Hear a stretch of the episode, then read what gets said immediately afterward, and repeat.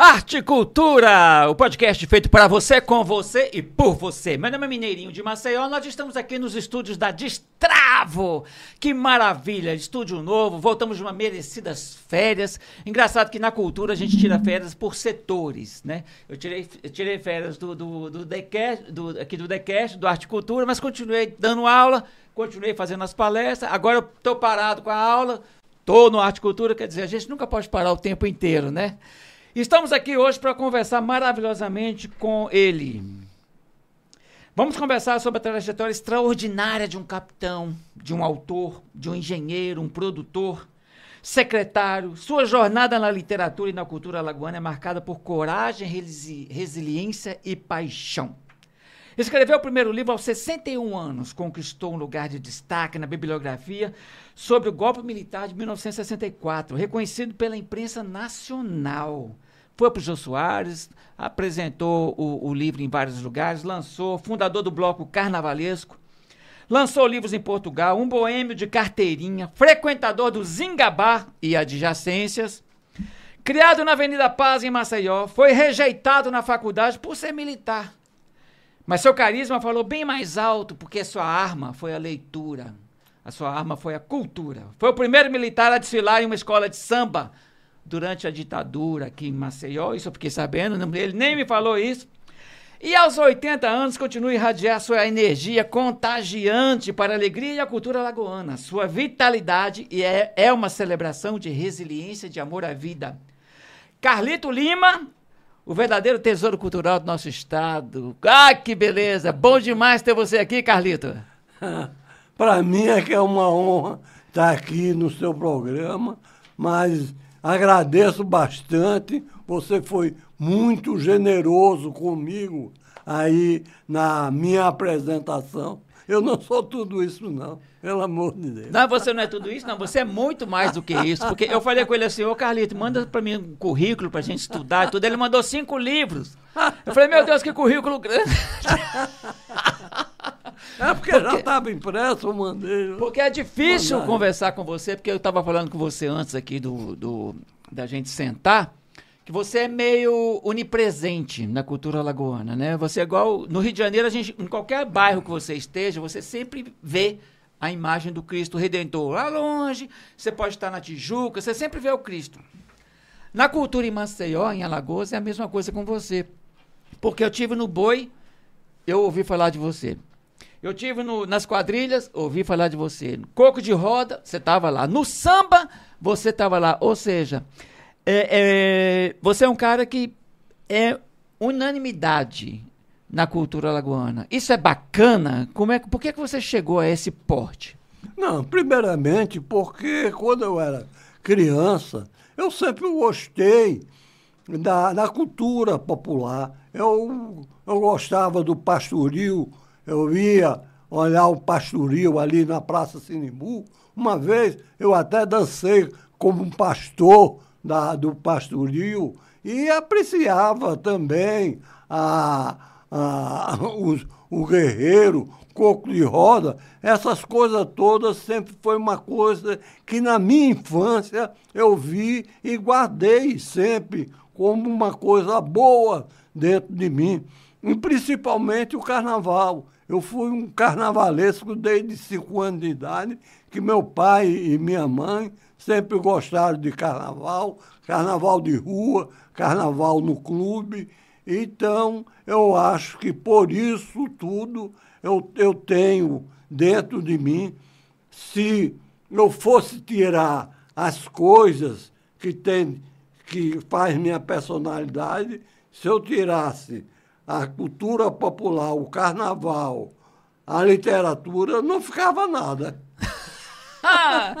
Deixa eu te falar, Carlito. É, voltando bem atrás, você é, foi engenheiro, né? É, primeiro você entrou na carreira militar, é, foi, foi uma, uma, referência ou uma influência do seu pai, que já era militar? Não, meu pai era militar, mas eu, deixa eu dizer para você, eu tive uma infância muito bacana, livre, leve, solta, ali nasci na Avenida da Paz, que a praia da Avenida é uma das praias mais bonitas de Maceió, talvez a mais bonita. Então, nos anos 50, nós éramos soltos ali, tomava banho no salgadinho, salgadinho límpido, pescava no salgadinho, os peixes levava à noite para minha mãe fritar. Então, nós tínhamos os meninos da avenida, nós éramos assim, muito juntos, corríamos ali pela praia, íamos até o Trapiche, a praia do Trapiche, onde tinha umas dunas bonitas, maravilhosas, que a gente subia naquelas dunas, depois escorregava para baixo, é, em cima das palhas de coqueiro, a gente chamava de esquibunda, né? Dizer, ali nasceu o esquibunda. É, ali nasceu o esquibunda e tal. Então, eu tive uma infância muito solta e bonita tal. E resto, hoje dá uma dor no coração ver é, o salgadinho que está poluído, embora esteja sendo feito um trabalho lá pelo prefeito, vamos ver se dá certo, e as dunas do Trapiche, o, a Braskem terraplanou e foi construída a fábrica nessas dunas né? bonitas do Trapiche. Que era Salgema, né, na época? Que era Salgema. Era Salgema, né? Era Salgema em 74. E, a, e, aí, e aí, quando é que você resolveu ser... A sua primeira profissão foi... Aí foi a minha exército? primeira profissão. Eu, com 15 anos de idade, porque naquele tempo, aqui em Maceió, você tinha três opções. Você ia para o Banco do Brasil, fazia direito ou para a escola militar. E eu já tinha um, um, cunhado que era um capitão, capitão Castelo Branco, meu pai, general Mário Lima, sou é, sobrinho neto de Floriano Peixoto, quer dizer, eu tinha já alguma propensão a militar e fiz vestibular para a escola militar. Com 15 anos, eu fui para a escola preparatória de Fortaleza, onde eu passei três anos. Mas eu vi que lá durante a, a, a, escola, às vezes tive muita vontade de sair, mas a gente fica, não, eu vou, eu tenho que terminar o primeiro ano, para depois eu quero terminar o segundo, tal. E daí, daí de Fortaleza, eu fui para a Academia Militar de Agulhas Negras, no Rio de Janeiro. E lá também eu terminei me formando em tenente, quando em 1961 foi a minha formatura de, de tenente. Fui tenente, saí da academia, que é a Academia Militar de Agulhas Negras, lá no, no Rio, é uma das academias mais bonitas, mais perfeitas que tem no mundo. Não é? Então, o estudo também lá é perfeito.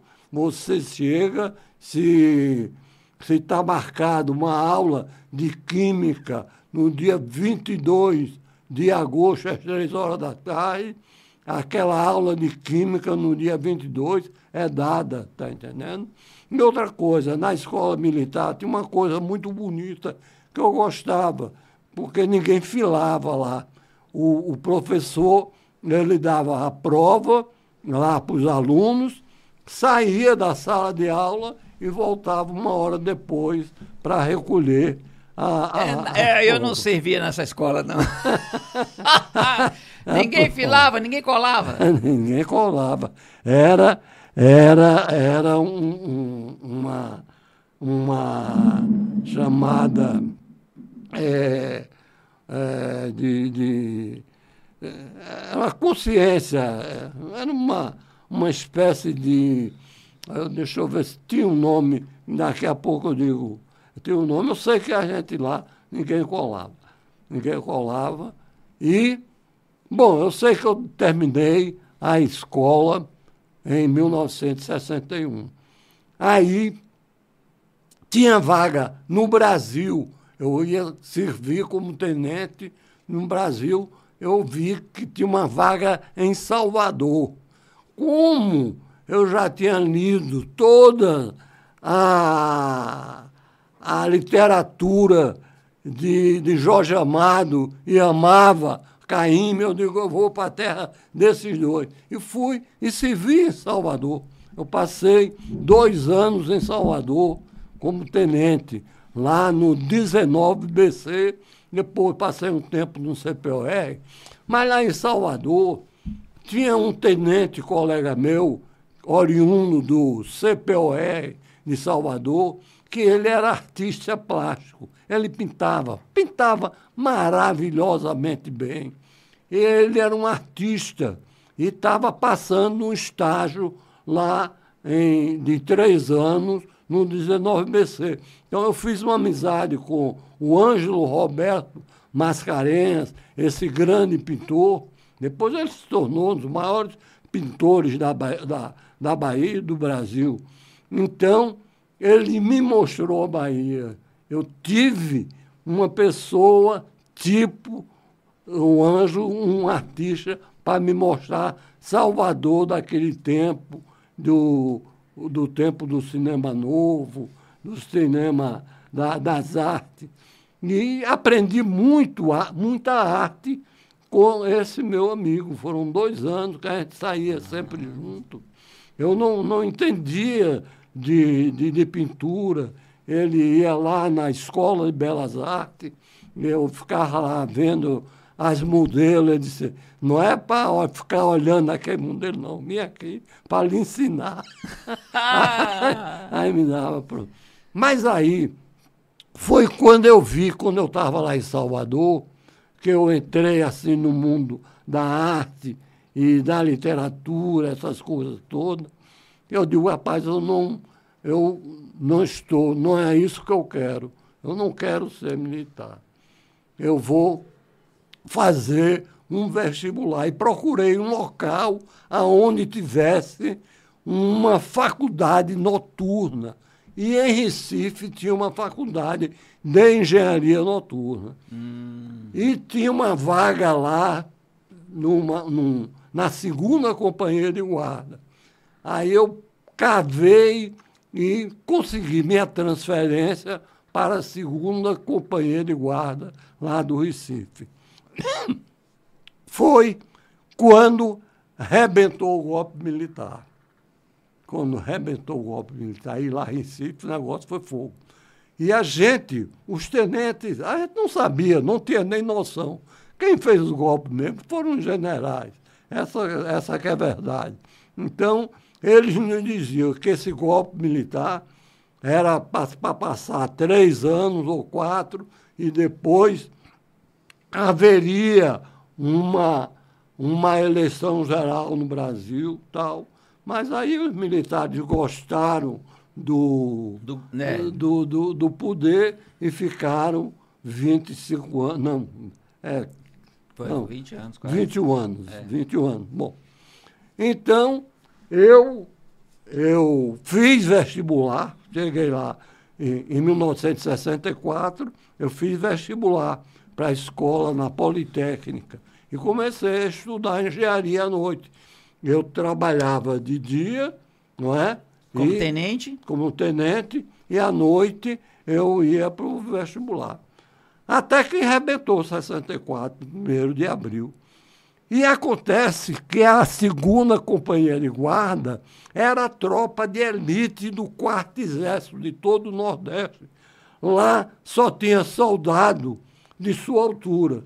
Tenente não podia ser baixinho, como eu.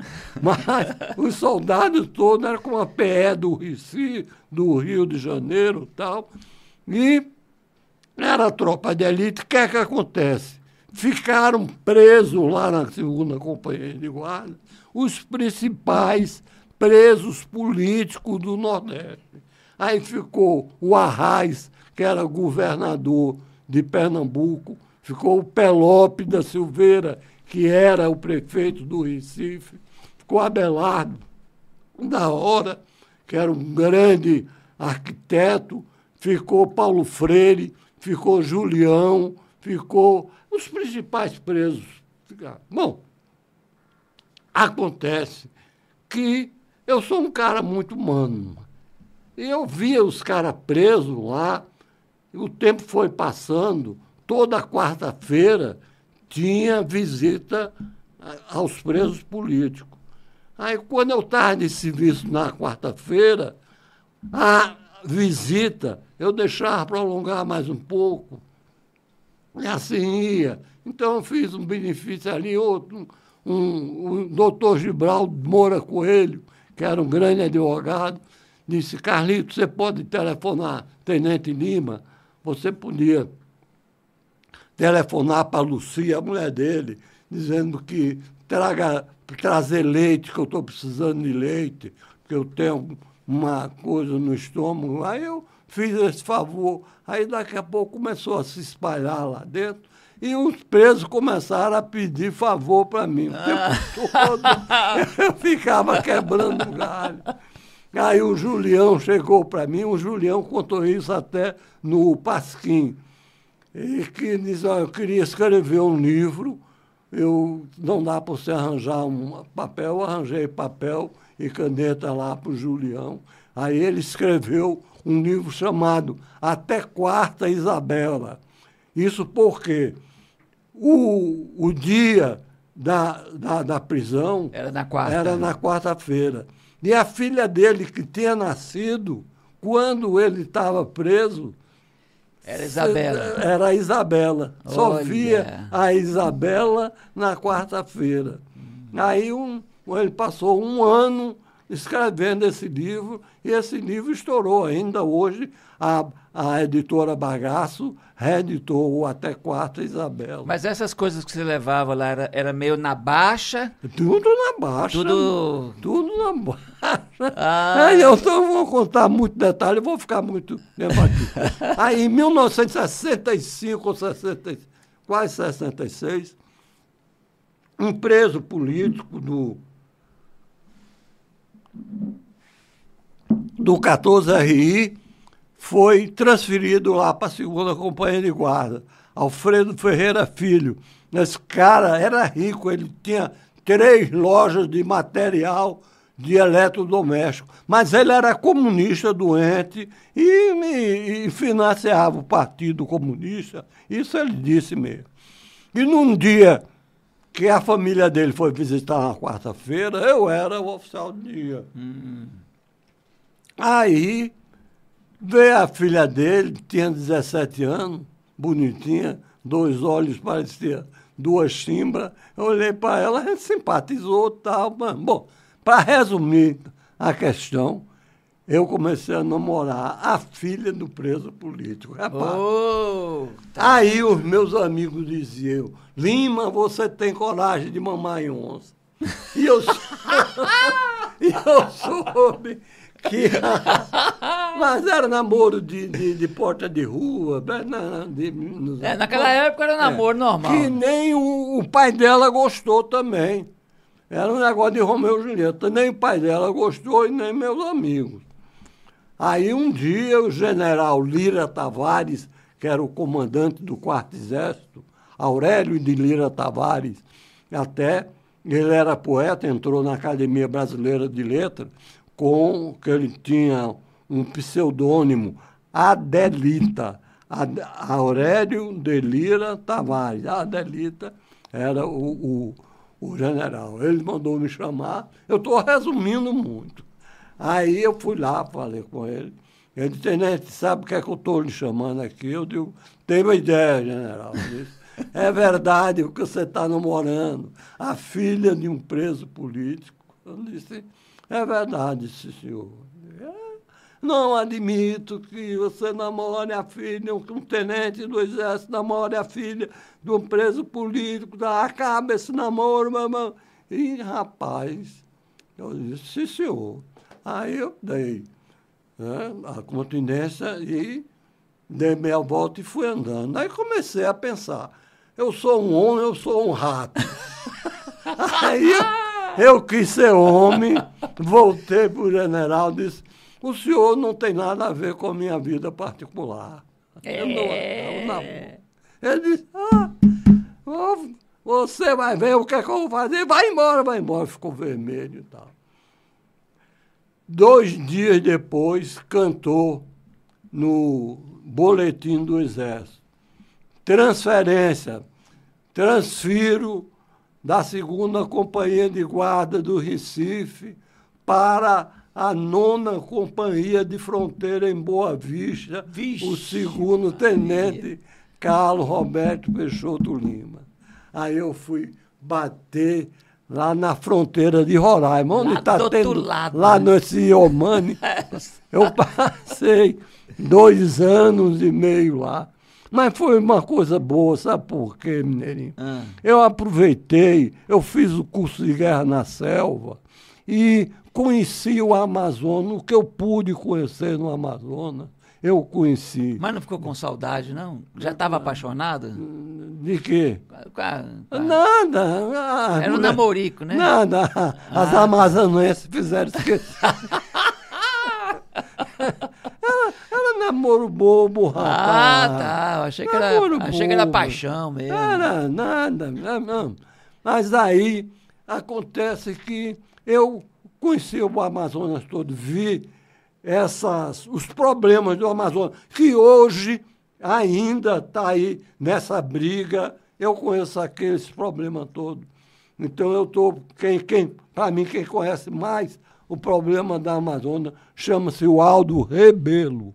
O Aldo Rebelo, um alagoano, não é? que ela, né? ele conhece, porque a Amazônia é rica demais, os estrangeiros estão todos de olho no Amazonas, mas não estão de olho com a preservação do oxigênio do mundo, não, que não é. O oxigênio do mundo são os oceanos. A Amazônia tem é muito minério, tem ouro, tem essas coisas todas. E eu conheci, fui ver uma mina de diamante lá em Tepequém, e fui na Venezuela, fui conhecer a Guiana, aquela região todinha. Dois anos e meio eu passei lá. Opa. E, é, mas, é, é, e, e o capitão chegou quando? Bom, aí eu fui promovido a capitão. Eu fui promovido. Lá na Amazônia. Lá na Amazônia, em Ah, 67.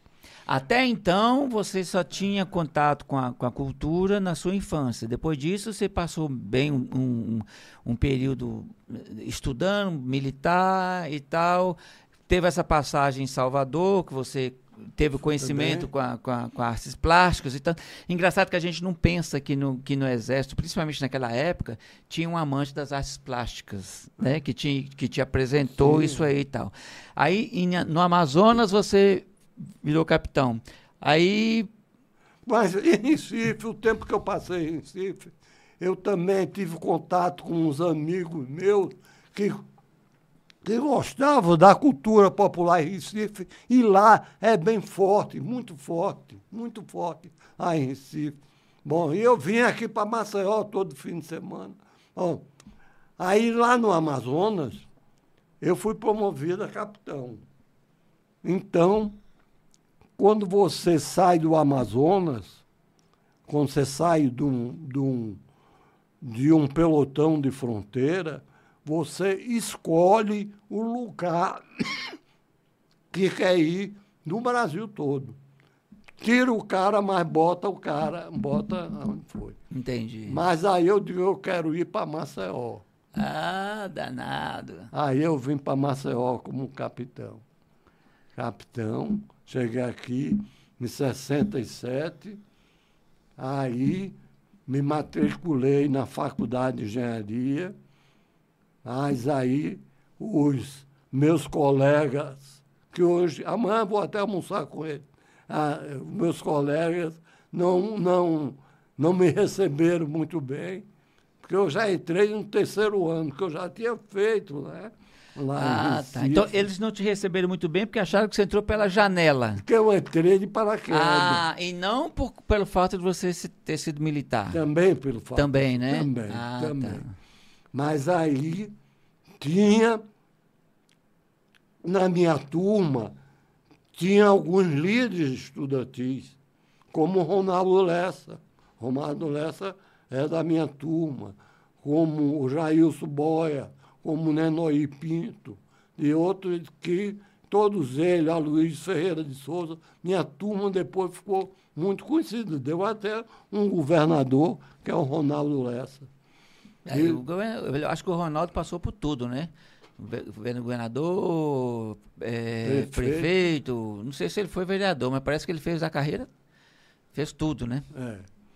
Aí o Ronaldo tem até um, uma, uma história interessante com ele, porque o Ronaldo, quando estava distribuindo os folhetos aqui em Maceió, ele foi apanhado pela polícia e foi preso. Aí fizeram um processo contra ele, como dentro da, da, da Lei de Defesa Nacional. E esse processo foi julgado em Recife, na Auditoria Militar do Recife. E quando o Ronaldo foi para lá, ele falando com a Messi Albuquerque, que era a advogada dele, a advogada dele disse, olha, no seu caso, o melhor que tem é você trazer uma pessoa mais velha, é, que tenha respeito, se possível, um oficial do Exército, e diga que você entrou nessa de, de, de comunista, assim, porque você é um meio babaca, tal, menino. um dia eu estou em casa, chega a mãe do Ronaldo Lessa, veio me pedir. Eu digo, não, vou sim. Ser testemunho de defesa do Ronaldo. Saio eu daqui de Maceió para ser testemunha de defesa lá no dia do julgamento do, do Ronaldo. Aí o meu comandante aqui disse, você é maluco, rapaz, vai ser testemunha de defesa de comunista. Eu digo, ele é meu amigo, senhor. O comandante. Mas ele é meu amigo. Mas ele é meu amigo. Aí fui. Quando eu cheguei lá em Recife, estava na auditoria, tinha sete capitães e majores que eram os juízes que o julgavam lá. Quando eu cheguei, eu conhecia todos os sete. Aí, antes do julgamento, eu fui lá conversar com ele. Mas, rapaz, você vive com esse negócio defendendo o comunista. Desde aquela época, né, gente? Desde aquela época. Aqui e tal. Me deu um esporro. Aí eu já, já comecei a cantar os caras com a história. Eu digo, rapaz, isso é um babaca. Esse cara, ele entrou nisso aí, é um babaca. Se vocês prenderem esse menino, isso é um menino, aí é que ele vai se revoltar, aí é que ele vai ser mesmo um camarada para pegar arma depois, porque estava dando cinco anos de cadeia. Eita. Entendeu? Aí, resultado. Ele foi absolvido. Né? Opa, né? que benção, hein? o título veio na, bem na hora, né? Opa, tá um babaca, tô, tá, liga para ele não, tá? Oh, que bom, rapaz. Aí ele foi, foi, foi absolvido e tal, e sempre foi meu amigo, é meu amigão. Ele continua sendo meu amigo, amanhã mesmo vou almoçar com ele e tal. E ele é um, então, um cara muito competente, né? É, ele, é vamos competente. Venhamos, ele é muito, muito competente. competente. E essa história de de uma entrevista que você deu, que o, que o Exército não gostou, que tal, e saiu. Ah, essa foi ainda em 70, eu, eu, eu, porque eu fui candidato a prefeito na Barra de São Miguel. Aí fui prefeito na Barra até 77. E, então, com isso, eu fui reformado como capitão. Porque estavam reformando todo militar que entrasse na política. Ah. Eu fiz isso até de propósito. Eu ia ser candidato a vereador lá em Barra de São Miguel.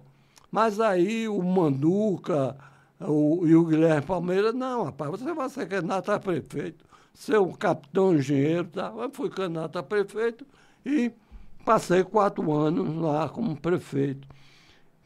Se a, a minha gestão foi boa ou não, eu eu, eu, eu não sei, porque eu só me preocupei mesmo com a educação e saúde, educação principalmente. Construir dois, dois, dois, duas escolas lá, tá bom. Então, quando eu já era político, então, em 78, ah, em 78 tá. eu já era político. Aí o presidente Figueiredo proibiu de todos os militares da, uma de, da declaração política, inclusive os militares da reserva. Ué, mas se você era político, como é que é, você ia fazer? É. Aí eu falei, estava na praia com o Bernardino Souto Maior, o, o, nosso Bernardino, que foi embora com a Covid. Aí o Bernardino disse, Carlito, você topa dar uma entrevista a mim? Eu digo, topo. Aí pronto, eu digo, rapaz, na verdade, já tem 15 anos de, de, de regime militar, era para ser somente três. Os militares deviam voltar aos quartéis e fazer uma eleição direta e tal. Aí comecei, foi uma entrevista mais ou menos longa. Mas acontece que naquela época Naquela época, essa minha entrevista foi uma bomba para todo o Brasil. Saiu em todos os jornais do Brasil, tá entendendo? Eu fiquei doido. No outro dia, era telefonema da Veja, da última hora, tal. todo mundo querendo falar comigo. Eu digo, Ave Maria, eu tranquei o telefone e fui embora. Foi para a barra. Eu fui embora e tal. Então, houve essa entrevista que ficou. É, eu vi, você eu vi, eu fui fazer o dever de casa para poder conversar com você aqui. E eu falei, gente do céu, porque muitas vezes a gente vê o Carlito é, num bloco da rua, a gente vê o Carlito no, na escola de samba, a gente vê. A gente pensa e que o Carlito é esse folião, essa, essa, essa brincadeira, esse ser circense, essa alegria toda. Mas é uma história muito danada aí, né? Porque se for, se for mexer mesmo, vê que sua vida meio, foi meio complicada nesse período todo, foi né? Complicado, exatamente, porque eu fui.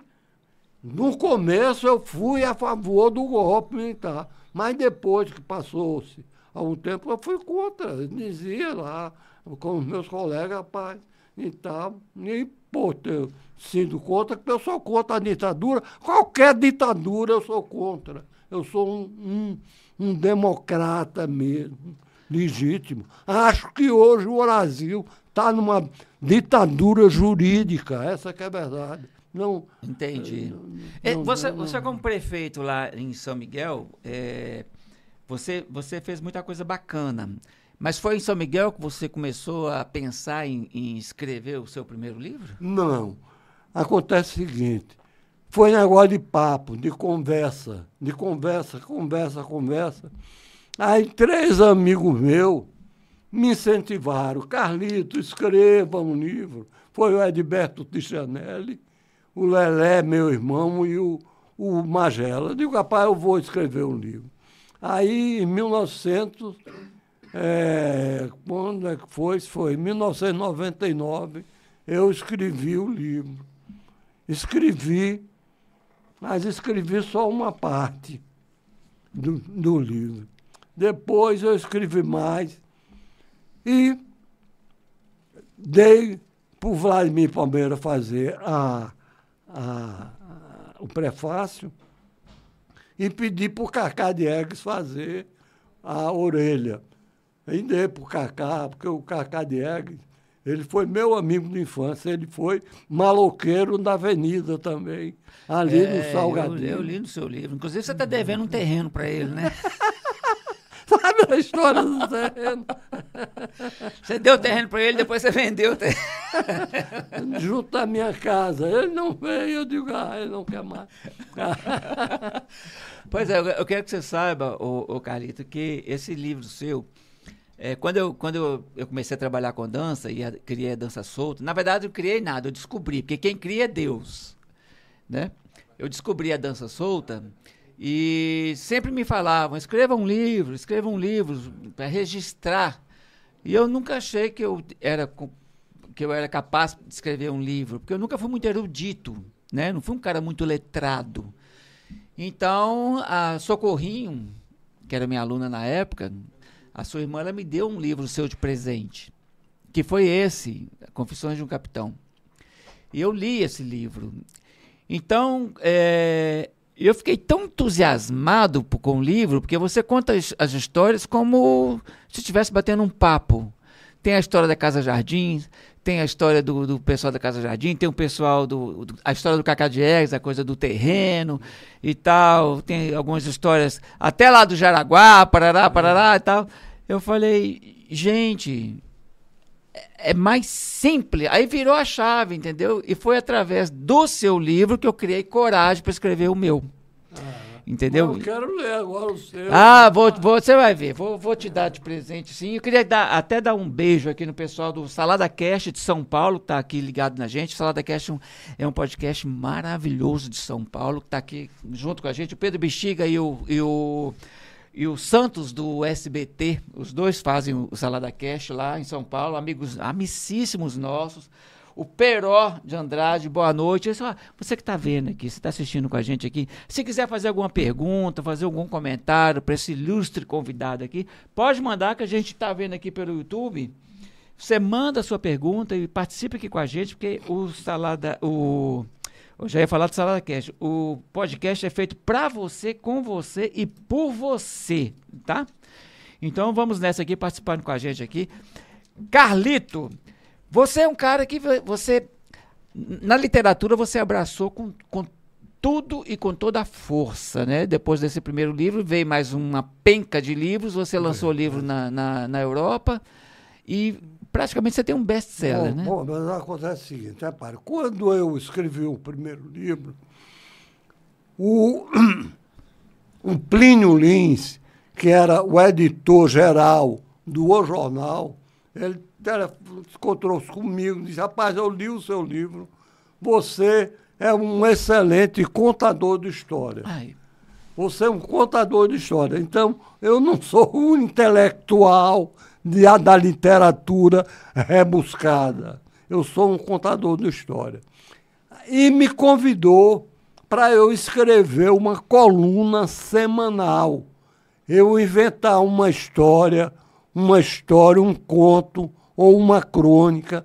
E eu, desde 2002, que eu escrevo uma coluna que é Histórias do Velho Capita. Histórias do Velho Capita, que eu escrevo atualmente na tribuna independente aqui, na tribuna do Sertão, na tribuna do Agreste, e num jornal do Recife chamado Jornal da Besta Fubana, que é um jornal altamente lido, é na web. Esse jornal, não só no Recife, mas em todo o Brasil. Certo. O meu amigo Luiz Berto, que é um escritor, ele escreveu um livro chamado Romance da, da Besta Fumança, Fubana. Para mim, é um dos melhores romances do Brasil. E depois ele inventou de fazer esse jornal. Mas é um blog, é um jornal, blog. Quem quiser entrar, é só botar Jornal na Besta Fubana, ele todo dia ele edita. E eu escrevo para lá para as minhas crônicas, vai. Porque nesse jornal está o GC Quirino, e está o Ruguso, tá, olha, um bocado de gente boa e eu estou no meio também. Ah, moleque! e mais uns oito ou dez, ou dez é, é, é, site. Então, toda quinta-feira eu tenho a obrigação de escrever um conto ou uma, ou uma crônica, entendeu? E mando. Isso aí desde 2002. Então, eu tenho uma produção grande na literatura, talvez por causa disso. Ah, tá é, é, você, é como a música do Javan, né? Sabe lá o que é não ter e ter que ter para dar. né? Você tem que é parir é uma crônica toda quinta-feira. É isso. Isso é toda, é maravilhoso. Toda quinta-feira. Eu escrevi já hoje, a, a, o dessa semana, que eu estou fazendo 54 anos de casado. Aí 54 anos de veneração e prazer.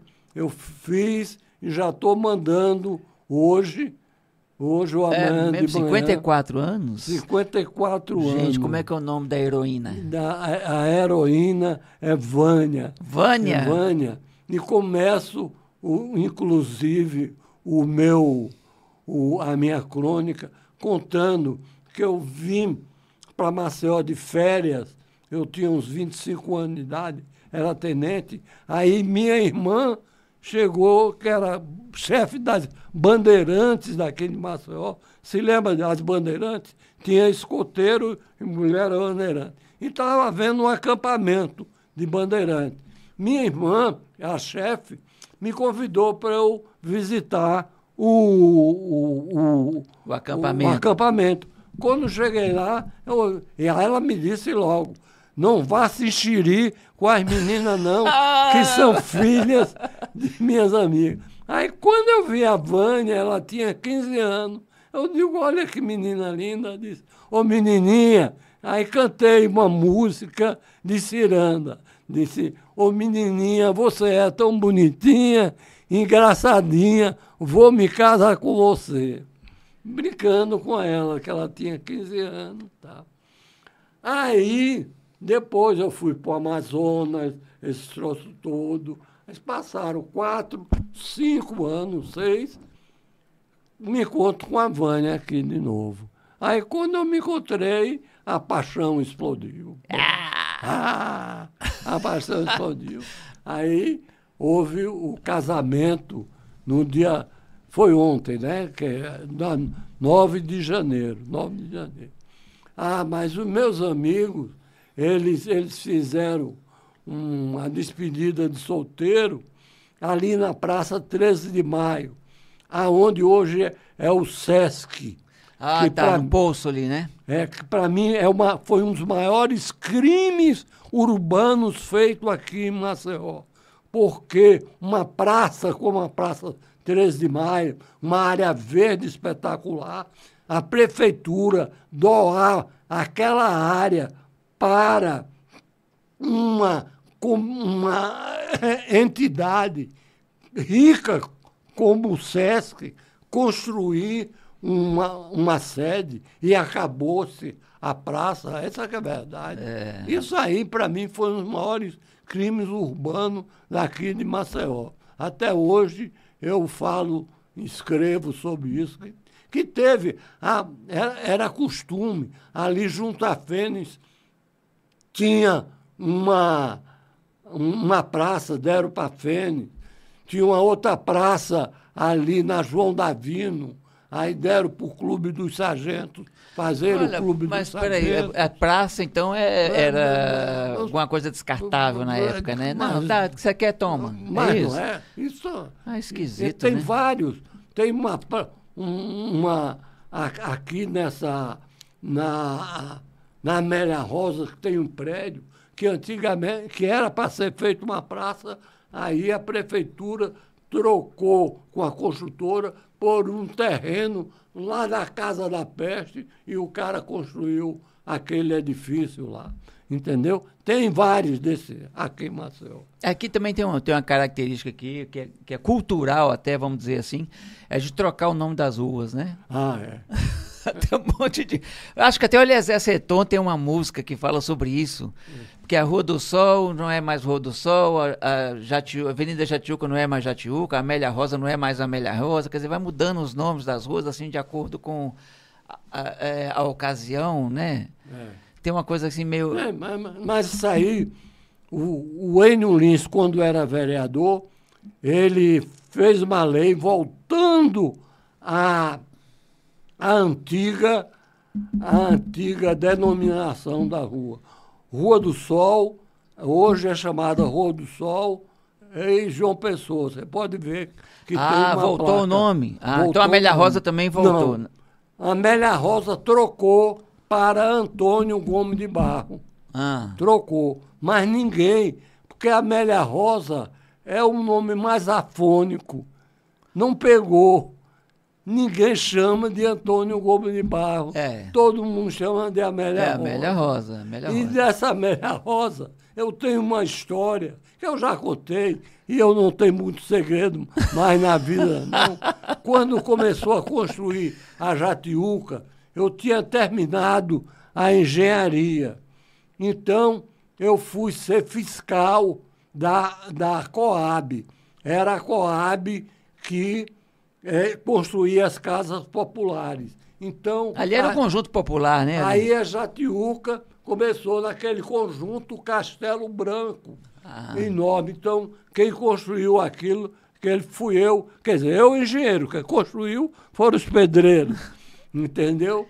E ali teve que, para fazer o conjunto Castelo Branco, teve que fazer uma rua larga até a praia, até a praia. Aí, um empreiteiro, que eu não vou dizer o nome, chegou para o construtor, que era seu Silva, era dono da construtora Silva, e disse: Eu vou dar um presente para o senhor. Ele disse: Diga o que é que é, para puxar o saco do cara. Como é o nome da senhora, sua mãe? Aí o cara disse: É Amélia Rosa Silva. Ele disse: Pois essa rua aqui, essa avenida aqui, vai se chamar Amélia Rosa Silva. Oh, tá. Aí falou com um vereador, um vereador na Câmara de Vereadores botou o, o projeto e foi aprovado como Amélia Rosa, Avenida Amélia Rosa, que nunca teve sequer aqui em Maceió. Ah, eu não sabia. Gente do céu, que, que que é isso? Eu não sabia dessa história. Não. Muita gente não né? sabe. Muita gente não sabia, né? Não agora, sabia. agora tá- ó, um, um, abraço grande aqui para Alberto Cardoso. Seja muito bem-vindo aqui. Qualquer pergunta, Alberto, pode mandar aqui pra gente. Ele a gente é tá de aqui. Recife, esse Alberto Cardoso. É, de Recife? Olha É. só que maravilha. Alberto Cardoso. Ele foi menino da avenida comigo. É mesmo? Daquela turma? Da turma. E daquela turma, daquela turma toda, é, vo- vocês é, era são amigos de infância, né? E pelo visto continuam ainda se vendo muito essa turma toda aqui, né? Que, dessa época aí. Ah, Como é, eu não entendi. Essa turma sua da, da infância, vocês Sim. continuam unidos até Ah, hoje, sim, né? até hoje. Meu irmão, Lelé, ele fez um livro, Meninos da Avenida, com muitas histórias, cada um contando história. Esse Alberto, inclusive, ele escreveu uma história é, muito interessante, o Menino da Avenida. Os meninos da É- avenida, né? É a história da Avenida da Paz. A, aven- a história da Avenida Ah, da Paz. tá. Ô, ô, ô, Carlito, tá vindo aí o carnaval. Eu sei que você é da, da Unidos do Poço, né? Você, você foi um dos Não, eu fundadores. fui, eu fui presidente da Unido do Poço. Certo. Como é que você tá vendo o carnaval? Como é que tá? Como é que estão os preparativos? Olha, carnaval, primeiro carnaval, acabaram com o carnaval nos dias de carnaval de Maceió, que para mim foi também um dos crimes cometidos aqui em Maceió. Porque carnaval, ele gera emprego, gera renda, é chamado de economia criativa. Um carnaval ganha o taxista, o ambulante, a- o músico, o, a costureira, ganha todo mundo. E, de repente, é, acabaram o carnaval de rua aqui em Maceió nos dias de carnaval. Só tem as prévias. Repara que coisa surreal. Em Maceió existem as prévias de carnaval, mas não tem carnaval. Como é que pode ter prévias de carnaval sem carnaval? É, vão preparar pro carnaval, mas não vai ter, é isso? Prévias que é até. Lá no Rio tem um, tem um bloco que chama Concentra, mas não sai. Pronto. Porque prévia quer dizer coisas que vai acon- É, vamos preparar, mostra né? É. a mostra do que vai acontecer depois. Mas só que não tem carnaval. Aí, aí foi, fizeram um crime. E eu digo, não tem problema não. O pessoal do turismo aí, eles faziam até propaganda. Venham para Maceió, que aqui é o lugar de descanso que não tem carnaval. Entendeu? É mesmo? Fizeram muito propaganda, o pessoal do turismo. E eu, nos anos, dois mil e pouco, quando o, o, não tinha o carnaval, eu saí. Eu já saí de, de hotel em hotel, chegava para o turista, vem cá, o senhor veio para cá, para Maceió, porque não teve carnaval? Ele disse, não, eu vim aqui porque as praias são belíssimas.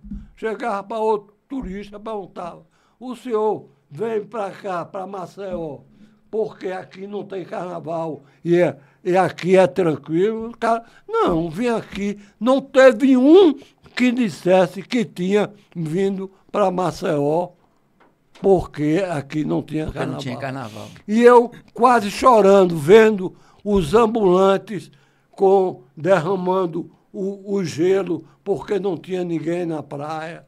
O, a, a, a, os restaurantes quase fechados. Os hotéis não, os hotéis sempre cheios. Os hotéis sempre cheios. Mas, por exemplo, agora, em 2024, não tem uma vaga para carnaval para os dias de carnaval, não tem uma vaga aqui em Maceió para carnaval, nos hotéis. E não vai ter carnaval. Então, por isso, eu tenho essa batalha.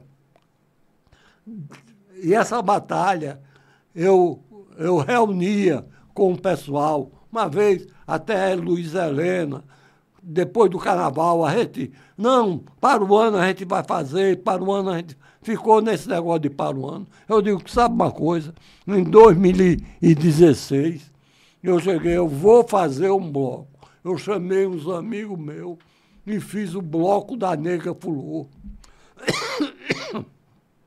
o bloco da Negra Fulô. Aí contratei uma orquestra de Marechal Deodoro e comecei a divulgar para sair no domingo de carnaval. Saiu o Bloco da Negra Fulô no domingo de carnaval, depois de uns 10 anos sem carnaval aqui. E há oito anos que a gente sai. E esse ano nós vamos sair dia 11, domingo. Não só o Bloco da Negra Fulô, mas o Bloco é, Mamãe Eu Quero, o Bloco dos bonecos, um, um bloco é, de, de, bloco infanto juvenil. Então, vamos sair todos juntos num domingo de carnaval. Já acertamos tudo. E eu vou estar tá lá. Viu? Agora, só falta uma coisa. Ah. O dono.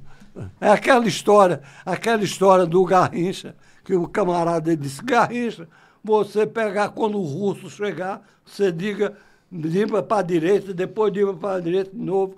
Ele disse, já avisaram o russo. já combinaram com os russos, né?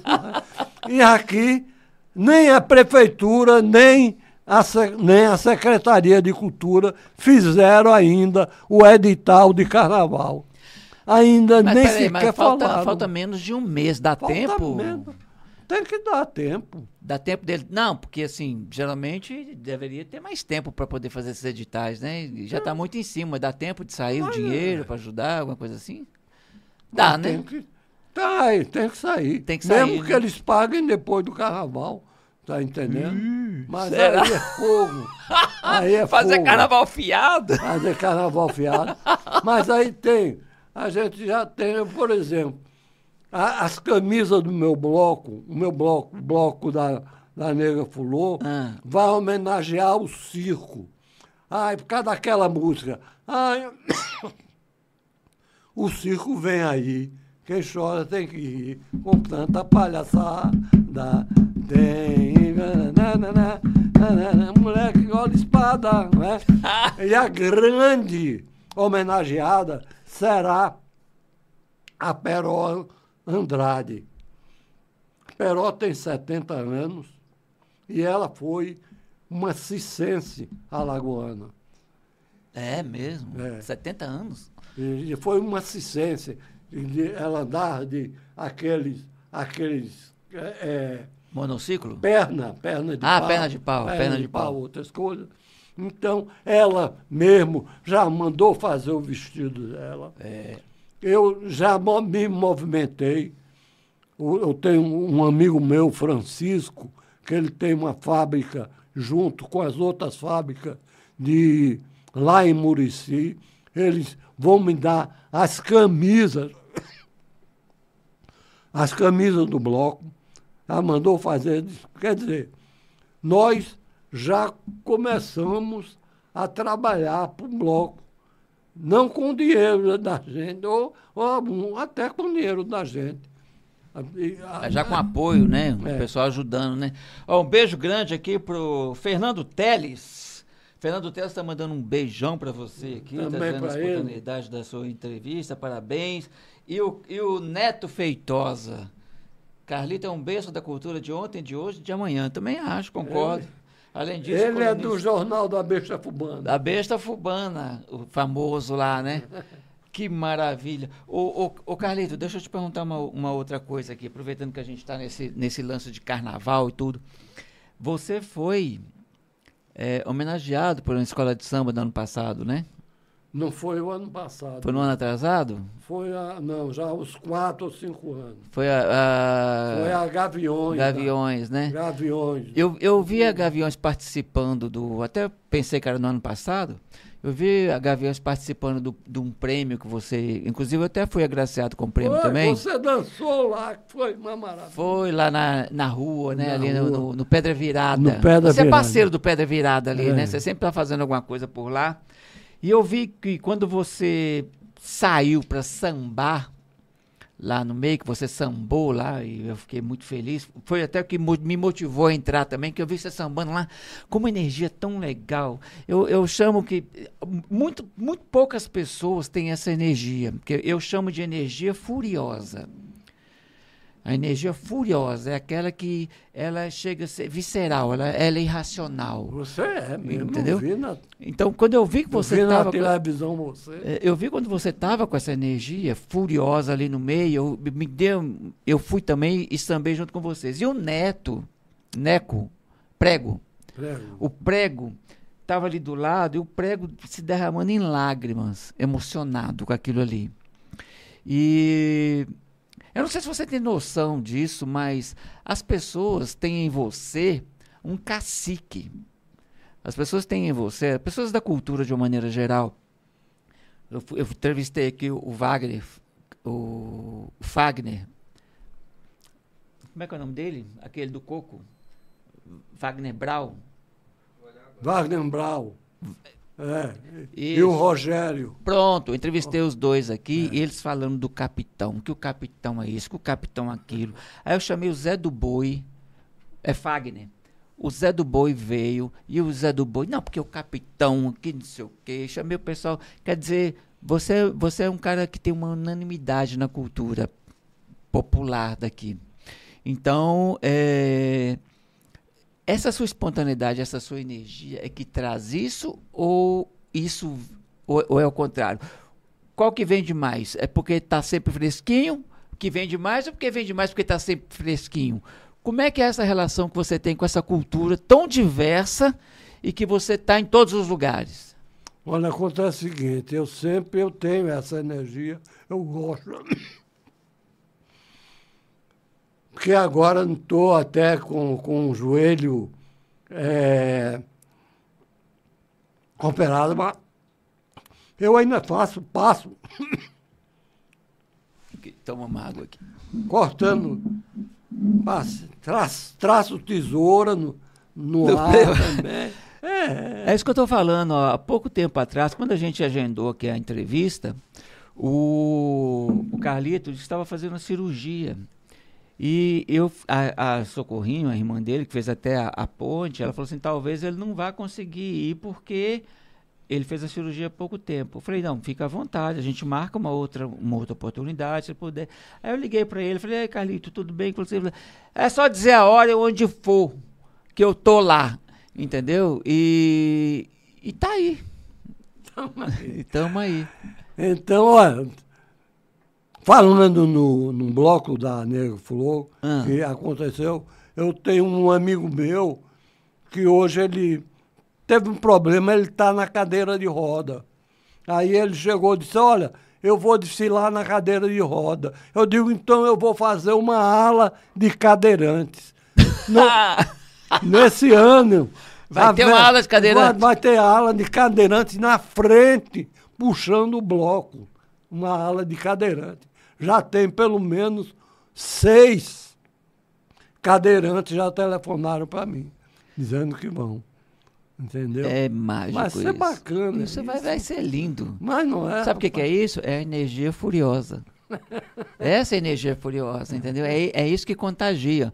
Porque você, a gente vê que quando você fala, isso é uma loucura, isso é que não sei o quê, a gente vê que isso, isso acontece, entendeu? Assim, é igual eu falei com você, tem poucas pessoas que eu já vi que tem essa energia.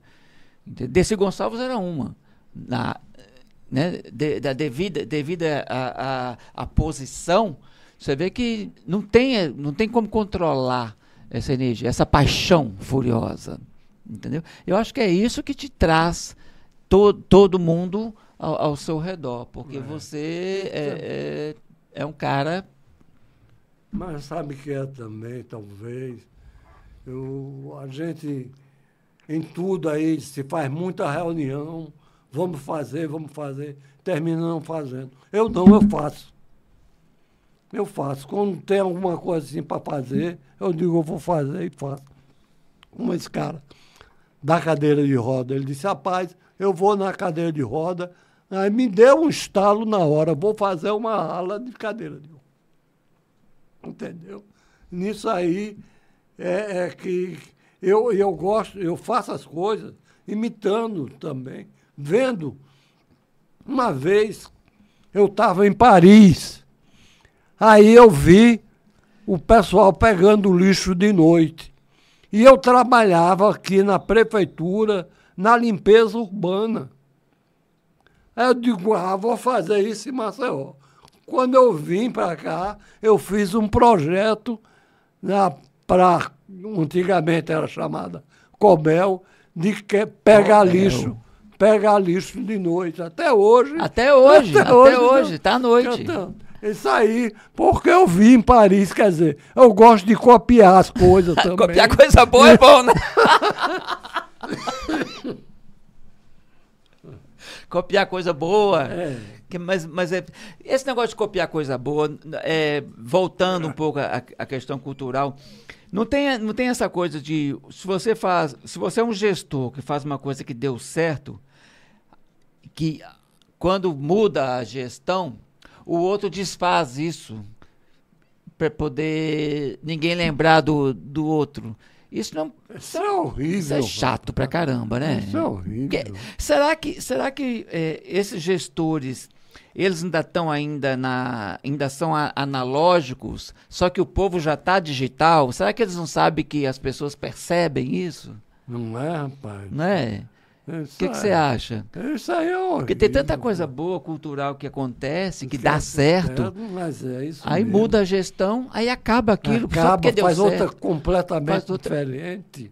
né? Em vez é? de melhorar aquela, Em vez de melhorar. não é? É por isso que lá em Pernambuco eles, eles têm uma tradição que eles gostam de, de, de permanecer com aquela, é, com aquela tradição de um, de um evento, de um boi e tal, entendeu? O que acontece é o seguinte, falando aqui, tentar falar bem rápido. Acontece que antes, por exemplo, a quadrilha, você deve ter pegado, ela era completamente diferente. O boi era completamente diferente. Um pouco de roda era completamente diferente. E eles mesmos foram se transformando. Porque quando eles viram o espetáculo na televisão do, da escola de samba, eles começaram a imitar. Hoje, uma quadrilha, ela é um, um espetáculo, é uma ópera. É uma ópera. Agora, tem que ter o, o, o casamento e o Luiz Gonzaga, não é? Então, muita gente diz, ah, eu não gosto dessa quadrilha, porque é uma quadrilha, é, não é genuína. Mas foi o povo mesmo que, que transformou. Partiu do popular, né? É. Partiu da própria manifestação, essa Manifestação. mudança, né? É isso. O coco de roda, a gente tem um cara chamado Jurandir Bozo, lá de Pão de Açúcar, que ele também é muito chegado ao coco, como é o Rogério Dias. O Rogério Dias é um do coco. Eles modificaram a, a maneira de ser do coco. E o boi também. O boi era apenas um. No carnaval saía um boizinho e outro cara brincando. Hoje é uma, um espetáculo. É um espetáculo. É um espetáculo. É um musical, praticamente. Musical. E com roteiro, com tema. Com roteiro, com com uma coisa. tema. Não deixou de ser. Quer, quer dizer, tá. Assim, profissionalizou de uma certa forma, né? É, Isso aqui a gente podia aproveitar mais. Também acho. Podia fazer. Vamos, vamos, vamos, embora. Vamos pra... Olha a energia furiosa aí. Ô, Carlito, nós. é, é, eu queria como falar para vocês que estão assistindo aqui a gente, que estão ouvindo, é, o Neto também, o Neto Feitosa, é, que essa é a primeira. Esse é o primeiro podcast da série Carlitos Lima, porque o Carlito é uma enciclopédia. A gente, pra você ter uma ideia, eu tenho, eu fui, eu criei aqui é, esse monte de pergunta para fazer para ele aqui. Eu não estou nem na metade, porque o Carlito é uma enciclopédia. Tem um monte de coisa aqui que eu gostaria de saber e vou saber, mas num, num- na- na- no segundo episódio dessa série, porque devido ao adiantar da hora, o nós vamos continuar aqui com certeza com um novo. Você vem, né? Para mim será uma honra, mas eu não tenho tantas coisas assim, não. Do quê? O quê? Ó, se, o, o Carlito é o seguinte, é que sabe aquela coisa de se você vai mexendo, vai mexendo, vai mexendo, vai mexendo, você vai descobrindo coisas, histórias maravilhosas, que quando você assusta, a gente entra por um assunto, sai pelo outro e está sempre bebendo desse seu conhecimento, né? Porque você é um cara que que, que todo mundo a a Unidos do Poço, é, é, Gaviões, é, o pessoal do Coco e até o pessoal da, do clássico, do balé, né? Você homenageou no Negro Fuluan, Eliane, Eliane É Cavalcante. amiga da amiga, Academia Lagoana de Letras, Selma tem Brito. Selma Brito. Porque tem a cultura eh, clássica, não é? E tem a cultura popular. E o Vinícius Palmeira mandou um, um depoimento maravilhoso. A Aliane Cavalcante, porque eu gosto de quando eu vou fazer uma entrevista, eu procurar os colegas para entender melhor a pessoa que está sendo entrevistada. Então, assim, é, por unanimidade, as pessoas falaram muito bem. Você tem um carinho enorme de todos os segmentos da cultura entendeu? Então eu acho que um podcast não é não é merecedor só um só podcast. A gente tem que fazer muita coisa. A gente tem que conversar muito. A gente tem que pegar você e destrinchar isso, descobrir de onde vem essa energia furiosa, tá? Então eu queria deixar já convidado você para voltar aqui, vamos marcar, Ah, né? Para não estender muito, que eu já estou vendo que você também está com a voz meio já embargada, né? Já, é, já está. A gente está falando aqui há quase duas horas, né? Então, o, eu queria falar para você, manda para mim um recado, é, e suas considerações e só para dar um, um gostinho pro pessoal, quais são os seus projetos para o futuro e o que que você deseja pro pessoal durante esse carnaval que vem aí? Bom, o projeto de imediato é o carnaval que nós vamos fazer aí com um bloco da Negra Fulô. Mas eu estou fazendo a, a festa literária lá do Graciliano Ramos. Que é, Nós- fli, que é a Fligraça. É Fligraça, a Fligraça. O pessoal do Vera Arruda me chamou para fazer o projeto na Flivera, do corredor Vera Arruda, né? Então, talvez saia esse ano e os outros com entendimento às festas literárias. Agora eu estou escrevendo, estou escrevendo um livro, um romance, que eu estou gostando demais. Eu estou gostando demais desse romance. E é até uma homenagem ao Jorge Amado, o título. É a história de uma mulher, de uma moça, que leva um tiro e o tiro bate na medalha e resvala e ela não morre. Então, ela, o pessoal, é milagre, é milagre, é milagre. E ela, o namorado dela, começa a explorar a, a, as pessoas que queiram pegar na, na, na, na, na, na medalha e tal, e ela se torna um alguém chama ela de Beata. E ela, ela a, a, a, a imprensa faz um sensacionalismo que ela se tornou uma beata e, uma, e, o, e o, o, o noivo dela começa a ganhar dinheiro com isso, entendeu? Opa. Mas ela chega um tempo que ela está cansada de reza. Então eu botei um nome, o romance eu terminei já, é pequeno, 150 páginas. É, a Beata Teresa cansada de reza. Porque tem. de reza, muito bom. Porque tem o, o, o livro do Jorge Amado, Teresa Batista, cansada de guerra. A guerra é porque ela é prostituta, Teresa ah, Batista. Ah, tá. Aí eu estou fazendo homenagem no título. É Beata Teresa cansada de reza. Opa! Aí ela um dia, ela vai aloprar no carnaval, eu quero. Muito bom, muito bom. Eu já terminei esse, esse, esse livro. E quem, quem quiser comprar o seu livro, ter acesso, como é que faz? Olha, pode telefonar para mim que eu mando deixar na casa da pessoa, viu? O telefone meu é 9 9690 9964. Eu, eu tenho 9, um 9964. Ah, ou se não, compra na livraria Beabá, tá vendendo. Aqui em Maceió? É, a livraria Beabá fica no farol, ali de frente onde era o Sacramento mais ou menos. Ah, tá. Livraria Beabá. Tem uma trilogia de, de uns livros dele muito bacana, que é o Mundaú. A Manguaba, Manguaba, Mundaú, Jequiá. Uma trilogia de três romances. São três romances, mas é a mesma história praticamente. É a história de um cara, de um colombiano que veio para Maceió. Por acaso, ele saltou, ele, ele vinha de Belém para o Rio de Janeiro.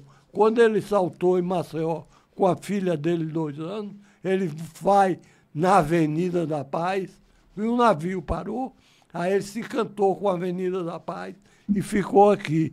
Isso em 1920. Aí ele ficou aqui, se formou uma família e a história em torno da família dele até 1993, quando ele, ele morre. Ah. É uma história grande, é a história de uma família nordestina e é bem nordestino o filme. Tá certo. É baseado em alguma história ou é ficção? É ficção e história, todos dois. É, Eu né? misturei. Ficção histórica. Com história verdadeira. É uma ficção histórica. É, e outras ficções. e outras ficções. Querido, muito obrigado por ter vindo aqui conversar com a gente, bater esse papo. Vamos marcar logo o segundo, que eu já estou curiosíssimo aqui para a gente continuar esse papo. E eu queria agradecer muito esse pessoal que participou aqui com a gente. Arte Cultura Podcast, podcast feito para você, com você e por você. Falando em alto bom tom para a capital, cochichando para o interior. com o Carlito Lima aqui, foi uma honra com a técnica aqui do Tiago. nem lembro mais meu nome. É, é Caio, né? Caio. Caio, o Tiago é outro, né? Não, não tem Thiago não. Tem Tiago aqui não? É Matheus e Arthur. Matheus, Arthur e Caio. Onde é que eu tirei esse Tiago, rapaz? É porque a última vez que eu vi, você tava sem barba também, né? Rapaz, vou te dizer, você tira férias de 15 dias, muda tudo. Muda o estúdio, muda tudo. Mas o bom é que muda pra melhor. Você ficou melhor de barba. Ficou, ficou bom, ficou bom. Um beijo grande até quarta-feira que vem. Quarta-feira que vem a gente tem aqui o presidente do SATED, tá? Vamos falar aqui sobre Lei Paulo Gustavo. Hum, tá dando dor de cabeça, hein? Tá dando dor de cabeça. Vamos lá. Um beijo grande para vocês até quarta-feira que vem, Carlito. Muito obrigado a você. E a gente tem mesmo outras histórias para contar. Com certeza tem, porque a nossa energia é furiosa.